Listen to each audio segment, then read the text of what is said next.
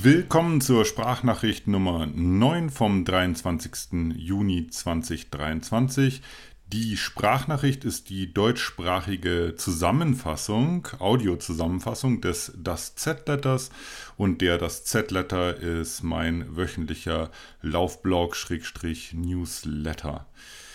Diese Woche ist eine ganz besondere Woche, ähm, weil äh, sich mein Western States Lauf äh, jährt und dementsprechend trägt der dieswöchige Z-Letter auch den Titel Western States 100 Stories, One Year Anniversary, a Livestream and a Podcast Interview. Ähm, die, der Western States war so ein bisschen auch der Grund, warum ich äh, diesen das Z-Letter gestartet habe äh, Anfang des Jahres. Die meisten von euch haben das ja mitbekommen. Ich habe ähm, meine Erlebnisse vom Western States äh, aufgeschrieben, nachdem das Rennen vorbei war. Und irgendwann hat sich das Ganze in Richtung äh, Buchform entwickelt.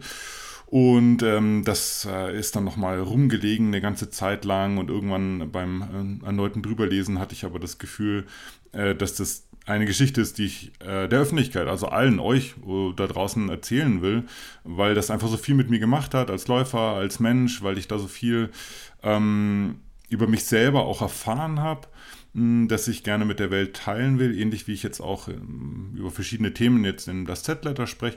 Naja, und die Grundidee von das Z-Letter war schon so ein bisschen so eine Art, ja, keine Ahnung, nehmen wir es mal Autoren-Newsletter aufzubauen, wo ich auch über dieses Buchprojekt äh, berichte.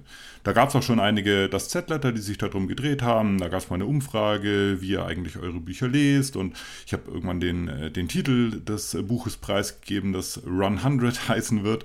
Und äh, genau, und, dann diese, äh, und dieser Kreis schließt sich jetzt dieses Wochenende so ein bisschen, weil es genau ein Jahr her ist, seit dieser äh, Western States Lauf stattgefunden hat. Ich bin da ganz ehrlich, eigentlich hatte ich insgeheim gehofft, dass ich rund um den nächsten Western States, der jetzt stattfindet, ähm, irgendwas mit dem Buch schon vorweisen kann, auch wenn es nur eine Pre-Order ist.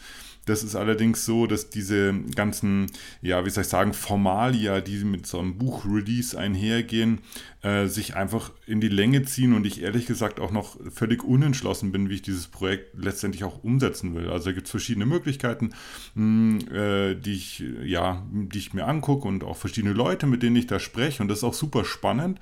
Hm, wir reden ja hier über mein, mein erstes Buch. Äh, da ist quasi noch keine große Routine drin. Und ähm, ich will das ein Stück weit auch so passieren lassen und da jetzt nicht irgendwie einen künstlichen Zeitdruck reinbringen, ähm, nur weil sich das äh, Rennen jetzt jährt.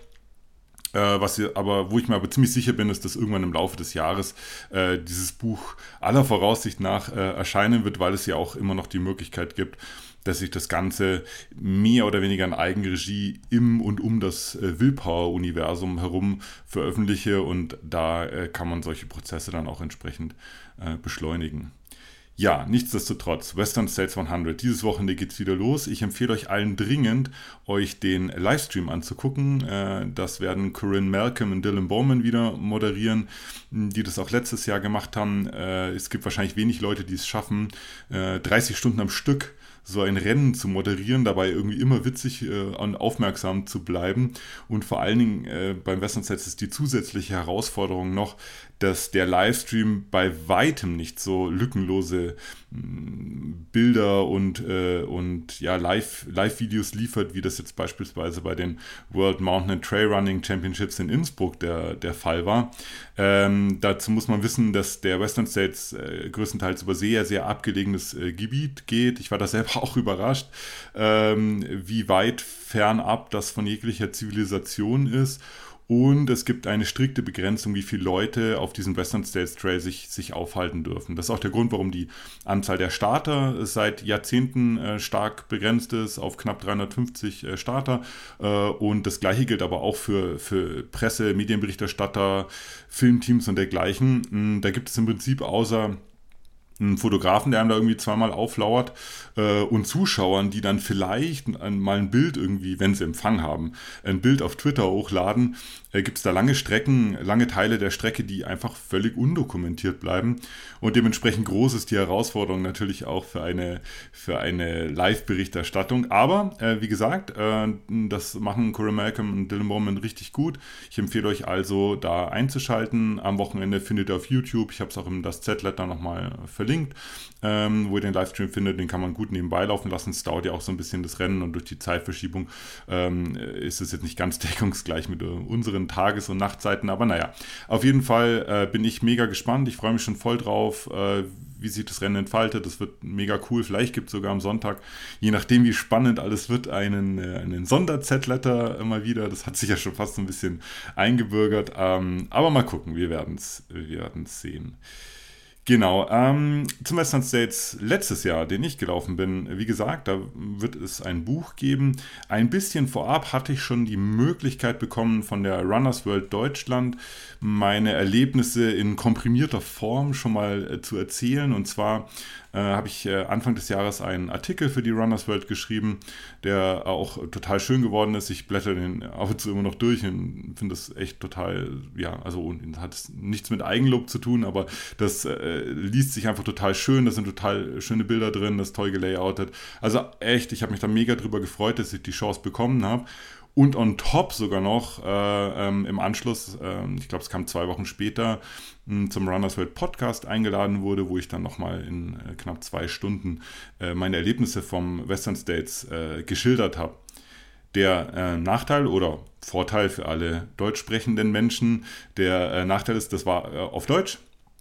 Äh, das, da bin ich auch oft drauf angesprochen worden. Ähm, es gibt einen Haufen Leute irgendwie, die nicht Deutsch sprechen und trotzdem irgendwie spannend finden, was ich da so, äh, was ich da so fabriziere ähm, im Laufsport und darüber hinaus. Und genau, ähm, deswegen ist es jetzt total cool, dass ich eine, einen, ein weiteres Podcast-Interview gegeben habe. Ich bin da so ein bisschen wählerisch. Ich sage da irgendwie nicht alles zu, was an Anfragen reinkommt. Aber als mich Kobe vom In the Zone Podcast angehauen hat, war das für mich ein, ein ziemlicher No-Brainer, dass ich das machen würde. In the Zone hm, könnt ihr äh, euch könnt ihr googeln oder auch ähm, das Z-Letter nachlesen. Das ist im Prinzip ein, ist ein, ist, ist eine Coaching, eine Coaching-Firma, eine kleine ähm, von einem äh, belgischen Runner. Kobe Blondel heißt der super cooler Typ, ähm, der äh, parallel zu diesem Coaching-Business einfach einen Podcast hochgezogen hat, wo er wahnsinnig spannende Menschen einlädt und die auch echt richtig gut und ausführlich befragt zu verschiedensten Themen. Die Interviews werden in der Regel sehr schnell sehr tief. Ich höre mir das äh, mega gerne an und ähm, da wusste ich sofort, wenn äh, als die E-Mail-Anfrage reinkam, dass ich das auf jeden Fall auf jeden Fall machen will.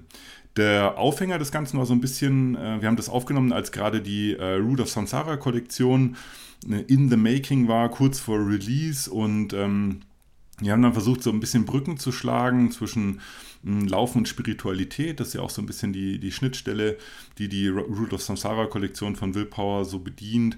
Aber auch ein, ein Brückenschlag zu den äh, Ideen und der, der Punk-Hardcore-Bewegung, ähm, Straight Edge, wie das dann Ganze, das Ganze auch mit Spiritualität dann äh, in Kontakt gekommen ist, als die äh, Krishna-Bands der 90er Jahre dann einen großen Einfluss mit reingebracht haben.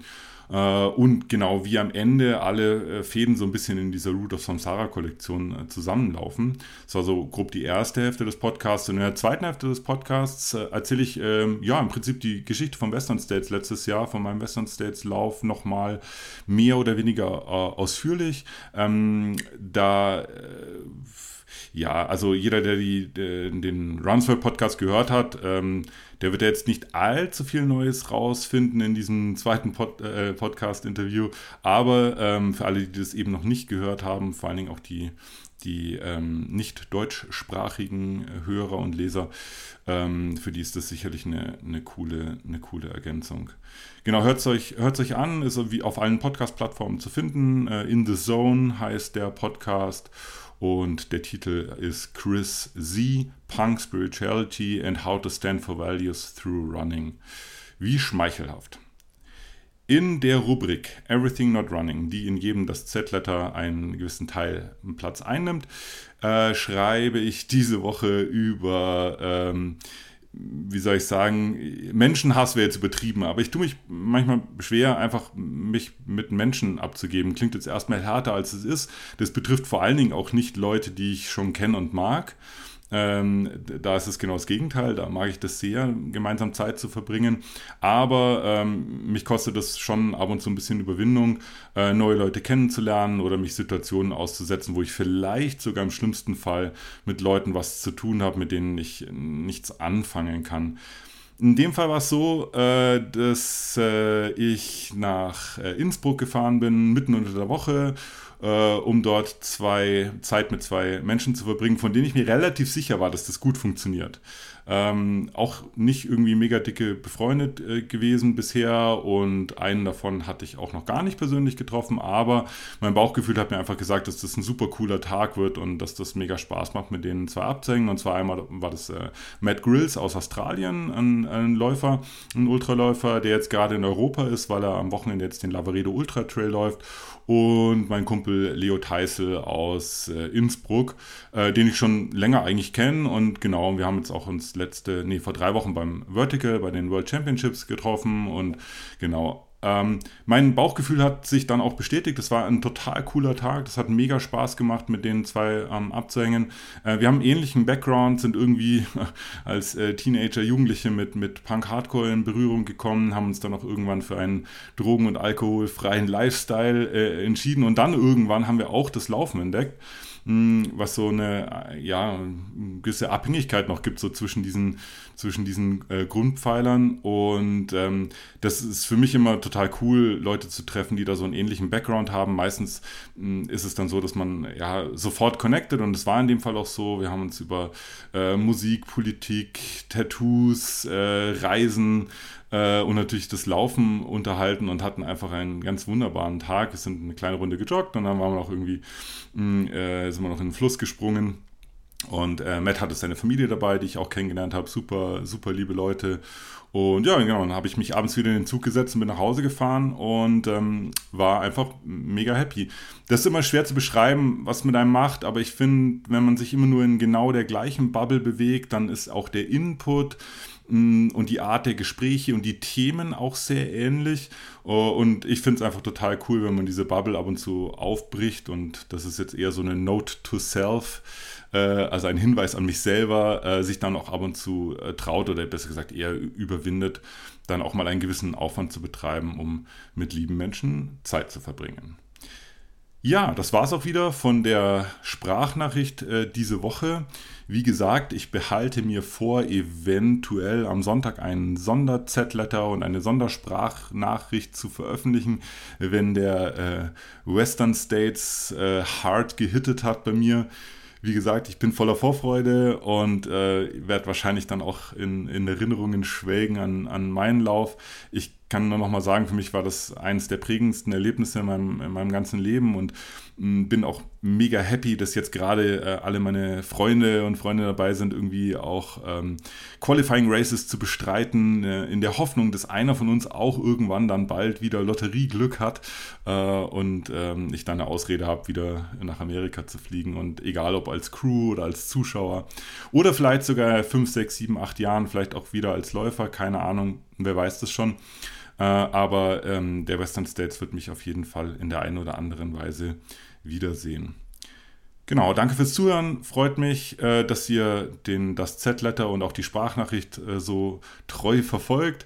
Äh, wie immer der Hinweis, wenn ihr Bock habt, das irgendwie zu teilen und noch ein paar weitere Leute daran teilhaben zu lassen oder wenn ihr irgendeine Art von Feedback habt, dann ähm, nur raus mit der Sprache, tretet da mit mir in Kontakt auf diversen Wegen. Ich bin da tatsächlich very approachable, wie der Ami sagt. Die können mir auch einfach so mal eine Message auf Instagram schreiben, was viele Leute auch machen. Ich, mich freut das total. Ich finde das null nervig oder so, ähm, sondern ähm, freue mich da eigentlich über jedes Feedback, über jeden kurzen Austausch und äh, genau, fühlt euch da äh, ermutigt, mir einfach mal zu schreiben, wenn ihr da Bock drauf habt. Okay, dann euch noch ein schönes Wochenende und wir hören uns Sonntag oder allerspätestens nächsten Freitag. Bis dann.